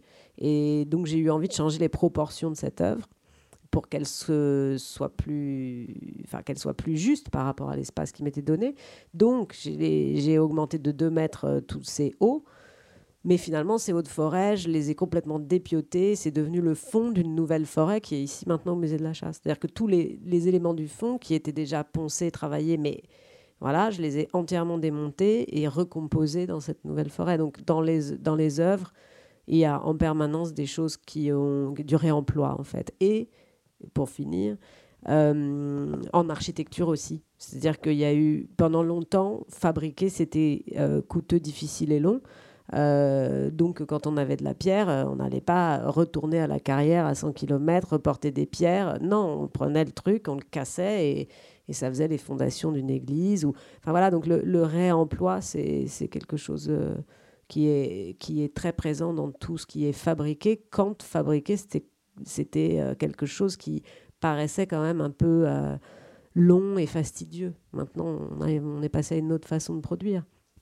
Juste deux choses qui m'ont. Que, ce que tu as dit m'ont fait comprendre. Tout d'abord, euh, ce que, ce que tu disais sur les remplois est très, très, très juste et très important, mais c'est presque quelque chose qui détermine ce qu'on appelle art. Au fond, l'art est aussi l'une des seules peut-être activités humaines où euh, le remploi euh, est, presque inscrit dans son ADN. Tout d'abord, historiquement, on sait que, voilà, tu avais parlé de, l'Antiquité grecque, ce que, la Renaissance a fait n'est pas juste celle de s'approprier de cette culture autre. Euh, c'était vraiment un cas d'appropriation culturelle euh, pure et simple. Des gens qui ont commencé à dire en vie comme ben, des Grecs, en fait, à Florence. Donc, très ils s'habillent comme des Grecs, ils parlent leur langue, très, très bizarre.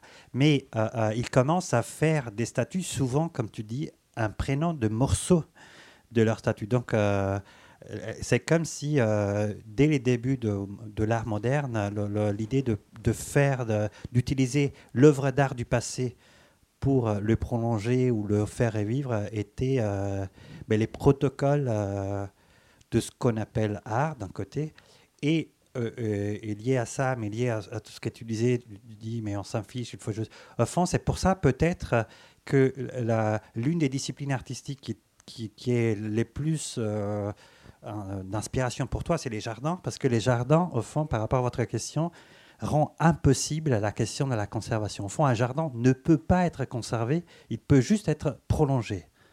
Et euh, au fond, ton art, c'est ça, même ce que tu disais sur euh, ce que tu fais de tes œuvres, la question n'est pas les conserver, c'est comment les prolonger, c'est-à-dire ben, redonner vie à un morceau qui est cassé ou, qui, ou bien les prolonger, dans l'essence prolonger les gestes plutôt que l'incarnation matérielle. Donc peut-être c'est intéressant la question. Je trouve euh, très, même euh, très impressionnant la, la, décision avec tu dis ben, de toute manière on va disparaître, mais peut-être on devrait passer d'une, euh, du paradigme de la conservation au paradigme de prolongement. Au fond, la question n'est pas conservant le passé, c'est comment prolonger et donc donner une autre vie qui peut être aussi différente en fait de celle que cette œuvre. Comme un jardin, de toute manière, même les Tuileries ça n'a vraiment rien à faire avec euh, ce qu'elle était au 6e siècle. C'est impossible. Donc il faut juste trouver une manière pour la prolonger euh, d'une manière qui soit satisfaisante pour aujourd'hui. Non? Euh, Oui, c'est très bien. Mais c'est ce que font les, les, les, en Chine et au Japon, les, les temples sont reconstruits à l'identique. C'est une autre façon de, de préserver, mais euh, on préserve avec euh, quelque chose. Enfin, il n'y a pas. Voilà. Mais après. Euh, enfin, moi, je, suis heureuse qu'on ait conservé des choses aussi, hein, je veux dire, voilà. D'ailleurs, juste Rome est un exemple aussi de conservation sauvage. Le théâtre Marcello, c'est un truc absurde. En fait, on a construit des bâtiments ben, modernes au-dessus d'un théâtre vraiment. Donc, Rome est comme ça, cette espèce de couche où on veut juste prolonger, euh, conserver par prolongement en fait. Du coup, juste une question et une euh, réflexion d'un jardinier euh, paysagiste. déjà, la question, c'était sur la dernière œuvre qui est tout en haut. y a, je pense qu'il y a peut-être un peu cette question aussi de l'entretien ou de la réactivation. Je me posais la question un peu à quel rythme vous comptiez revenir, investir la pièce avec ces, plantes qui se déploient, euh, voilà. Et euh, la réflexion aussi, euh, c'est aussi pour vous, Emmanuel, parce qu'il y a, a en ce moment un super documentaire sur Arte avec un, scientifique qui parle des minéraux et, de l'influence des minéraux sur la vie et comment ils sont liés. Et, voilà, pour moi, le carton en termes jardiniers, c'est du carbone. Et je fais des jardins en lasagne. Et, je, peux certainement dire que si je mets euh, une quantité de carton grand comme votre arbre, il y aura sûrement un arbre sur un sol stérile et quasiment nu. Il y aura sûrement un arbre quasiment de la même taille que le carton euh, qu'on a mis euh, sur le sol, quoi. Et voilà, c'était par rapport à la question des restes aussi. C'est beau, ben voilà ce qu'on va faire de mes œuvres. En fait, on va les mettre dans un jardin et les arbres vont pousser, c'est génial. par rapport aux minéraux, en fait, juste une chose, il y a un très, très beau euh, euh, en fait, il y a un. J'ai jamais compris si en français on dit géologiste ou géologue, mais ça va être un géologue.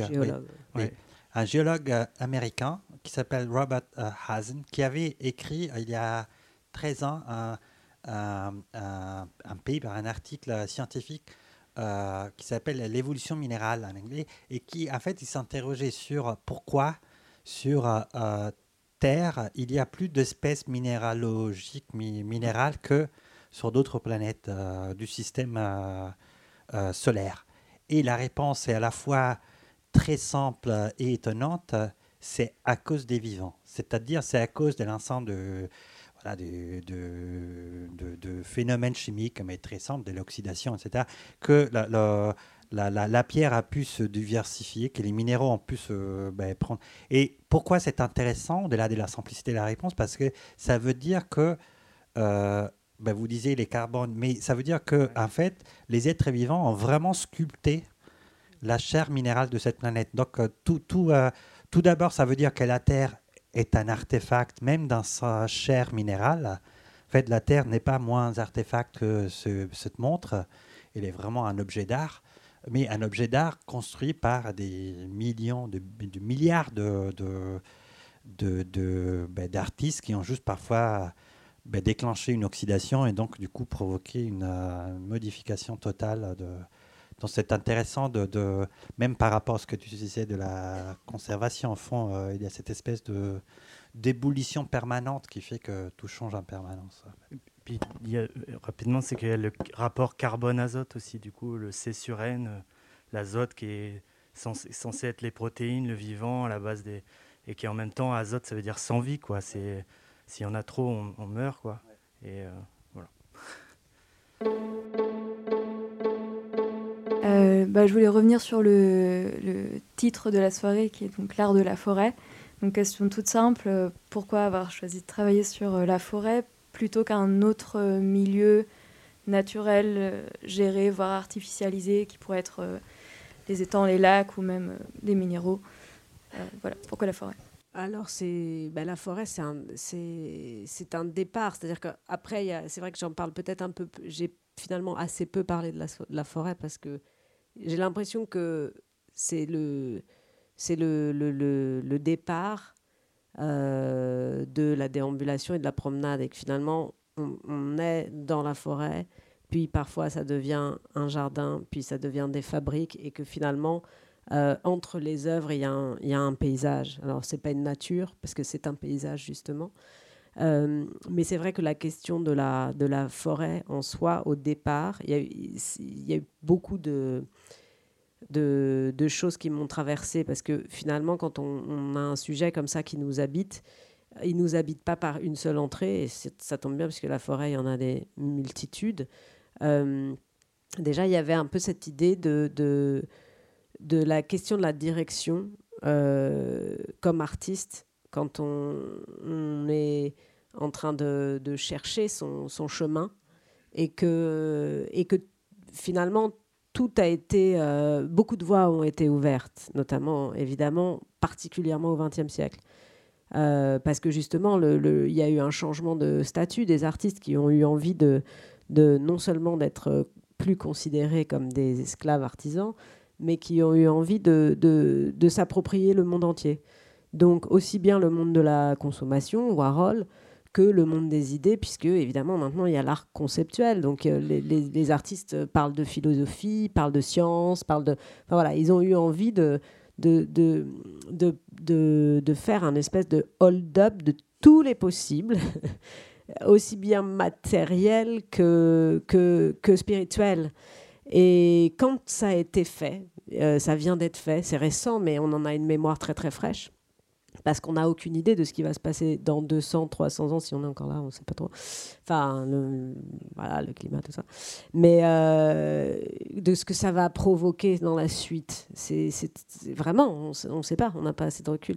Donc il y avait cette idée de se dire, bah, au fond, quel, quand tout est ouvert à 360 degrés dans le chemin de l'art, quel chemin, quel chemin prendre et être à cette lisière, puisque finalement dans les bois on pénètre pas, on est toujours à la lisière.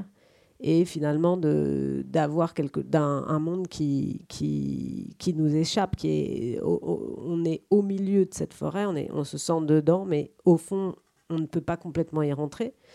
Et puis, euh, et puis aussi parce que la façon dont j'ai commencé à travailler la forêt en elle-même me permettait de repartir sur euh, une représentation totalement diverse, puisque vous ne représentez pas le sol de la forêt, qui est plutôt une abstraction, que la forme d'une feuille, qui est plutôt une chose qui pourrait ressembler à une vraie feuille ou une écorce, euh, vous avez la possibilité en fait de représenter une multitude de choses euh, et, de, vous permettre en fait euh, une expression qui, a une variété folle et qui a une variété folle en intégrant en soi la répétition. Donc c'est quelque chose d'assez euh, euh, vertigineux. Et il se trouve aussi que c'est un, une, une, euh, enfin, un, un, espace mental que les gens s'approprient et dans lequel ils se projettent de deux façons qui sont très étonnantes. C'est à, à, la fois d'une façon universelle totalement intime. C'est une expérience totalement intime qu'on vit quand on rentre, pour ceux qui rentrent et qui apprécient. Euh, euh, c'est une réflexion intime. On, se retrouve en soi. Et il y avait aussi derrière, mais après c'est infini parce que je, vais remonter, monter, monter, monter et on va, on va jamais s'arrêter. Mais euh, et voilà, il y avait aussi cette idée de d'une vision de la ville et de cette absence en fait. Donc moi, j'ai commencé à faire ces, forêts à un moment où je suis arrivée dans un nouvel atelier qui était dans un ancien site industriel, avec autour des immeubles qui étaient en train de pousser. C'est-à-dire que je me suis installée là, et devant mes fenêtres, deux ans après, il y avait un immeuble, trois ans après, il y en avait encore un autre, et, et, ça poussait partout, et c'était totalement, voilà, le, la minéralité, et la fenêtre, euh, cette forêt, c'était aussi une espèce de fenêtre sur une nature... Euh, euh, qui, qui, qui s'est absenté. Et, c'est ce que tu disais au, début sur la, sur la question de cette invention du paysage comme, comme lieu ou en fait comme l'idée de, de, ce rapport à la nature qui, qui est un peu perdu ou en tout cas qu'on a, on a, on a envie de retrouver.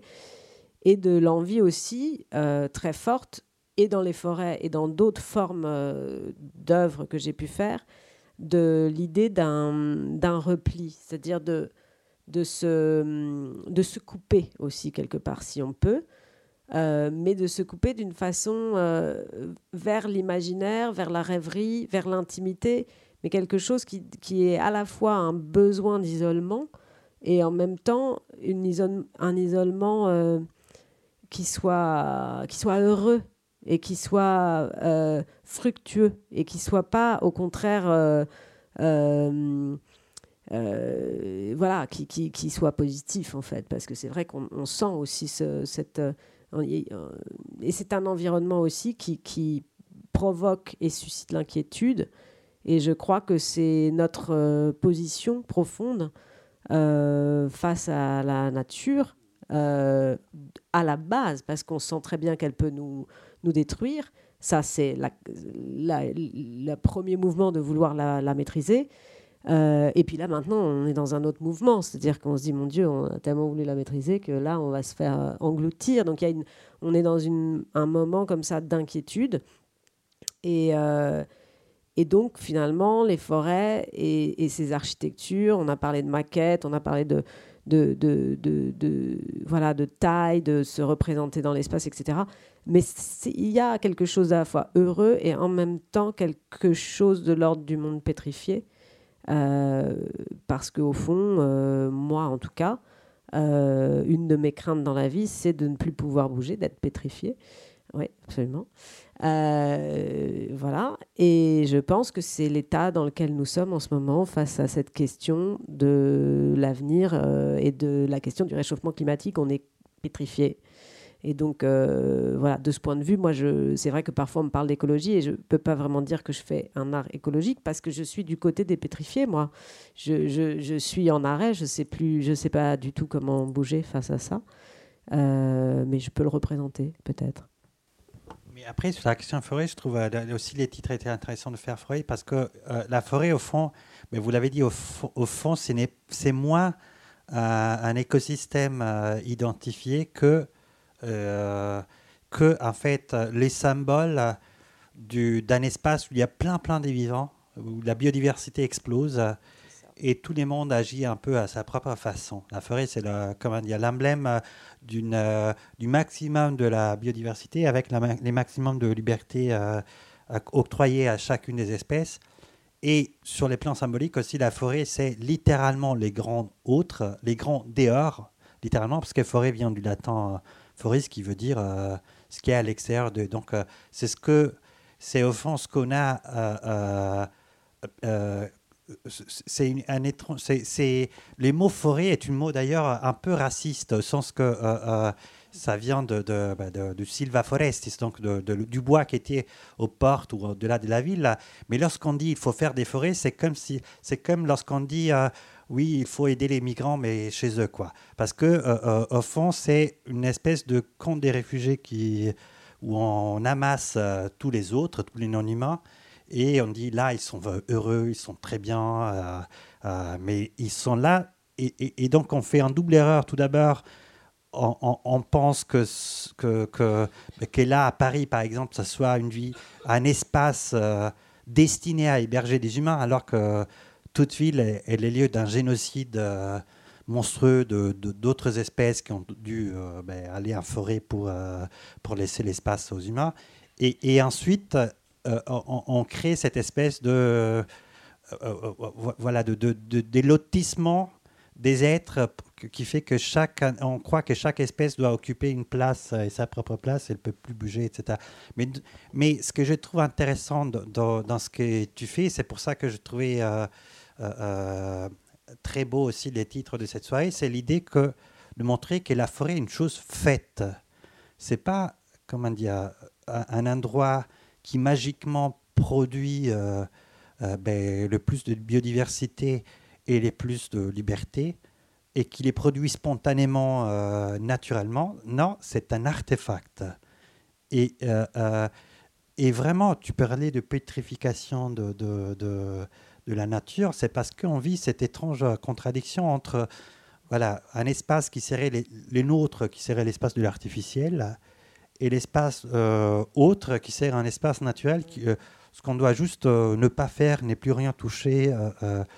Et, évidemment, une perspective de ce type ne peut que amener à l'autopétrification, parce que du coup, la seule solution, c'est ne pas faire ce qu'on fait, donc ne plus rien faire. Ça, ne plus rien et, faire, et ça, on ne pourra pas. Ouais. va pas et, pouvoir le faire. et, alors qu'il faut commencer à, à, à, comprendre que tout dans la nature est fait. Tout est artificiel, en fait. N'importe quel.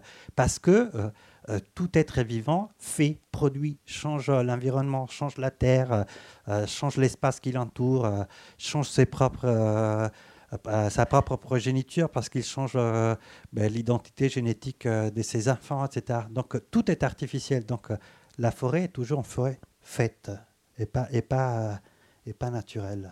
Je sais que c'est compliqué de dire ça parce que euh, il y aurait une stratégie politique qui amène à dire qu'il faut, faut sauver les forêts primaires, etc.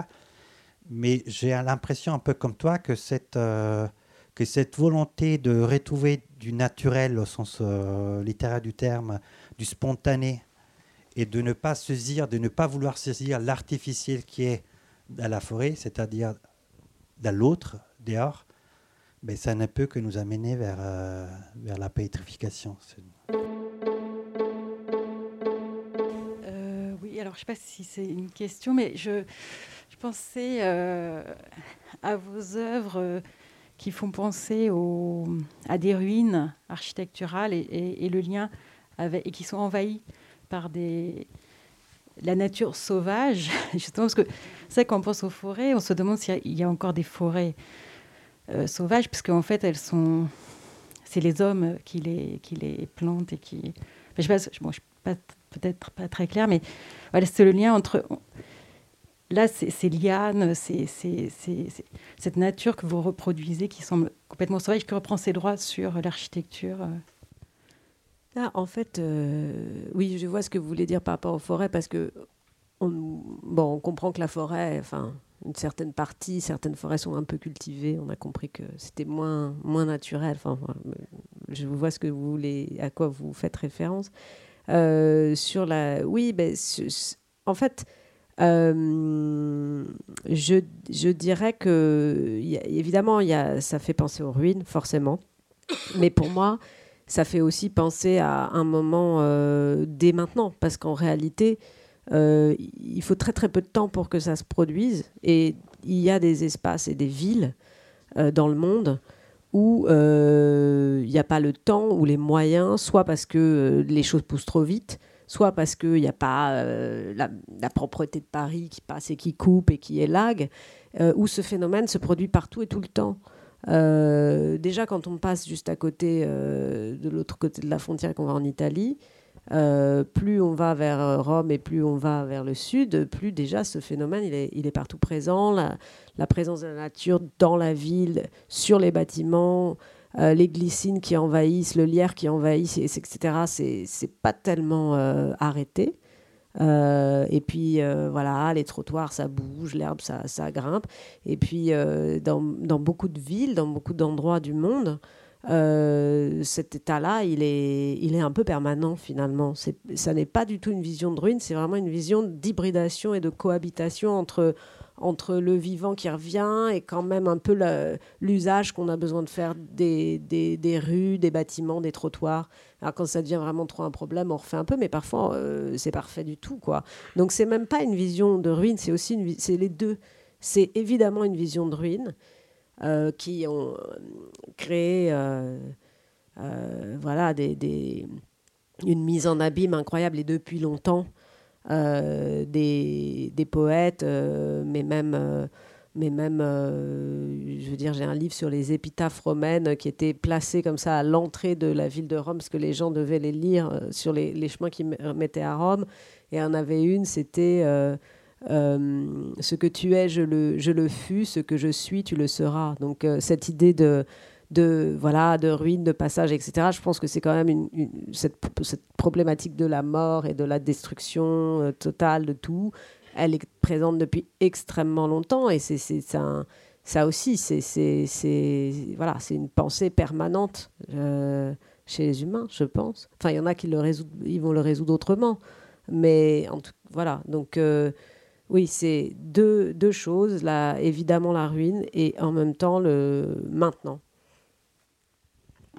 Si je peux, parce qu'il en fait, euh, il y a un mot, comment dire, il y a un texte très beau qui avait été écrit par Zimmel, un sociologue, comment philosophe, père de la sociologie allemande, qui est sur la ruine, qui disait en fait la ruine, c'est et c'était la, conception romantique de la ruine. La ruine, c'est le moment où euh, euh, la nature se réapproprie d'un espace euh, anthropisé, en fait. Donc, et à l'époque des emails, pas, c'était encore une conception très romantique, au fond, c'est-à-dire, au fond, c'est une, une manière pour, voilà, pour cette artificialisation de revenir en arrière. Donc, encore une fois, une espèce de trompe-l'œil qui nous permet de, revenir à un état naturel pré-anthropique, etc j'ai l'impression que cette euh, juste impression des ruines, par exemple dans Cénotaphe et dans plein d'autres œuvres, ben, la première œuvre qui, qui ouvre euh, l'expo, est, différente chez, chez euh, Eva parce que ce n'est plus, évidemment, c'est une, voilà, une, conjonction de, de, de, l'humain et de non-humain, mais qui ne veut plus dire en rêvant à une nature préhumaine, on veut juste mettre en scène la simultanéité de l'artificialité humaine et de l'artificialité euh, naturelle. En fait, euh, font cénotaphe, c'est voilà, une architecture qui est faite par les humains et par, euh, et par les lierres ou le, les, les, herbes.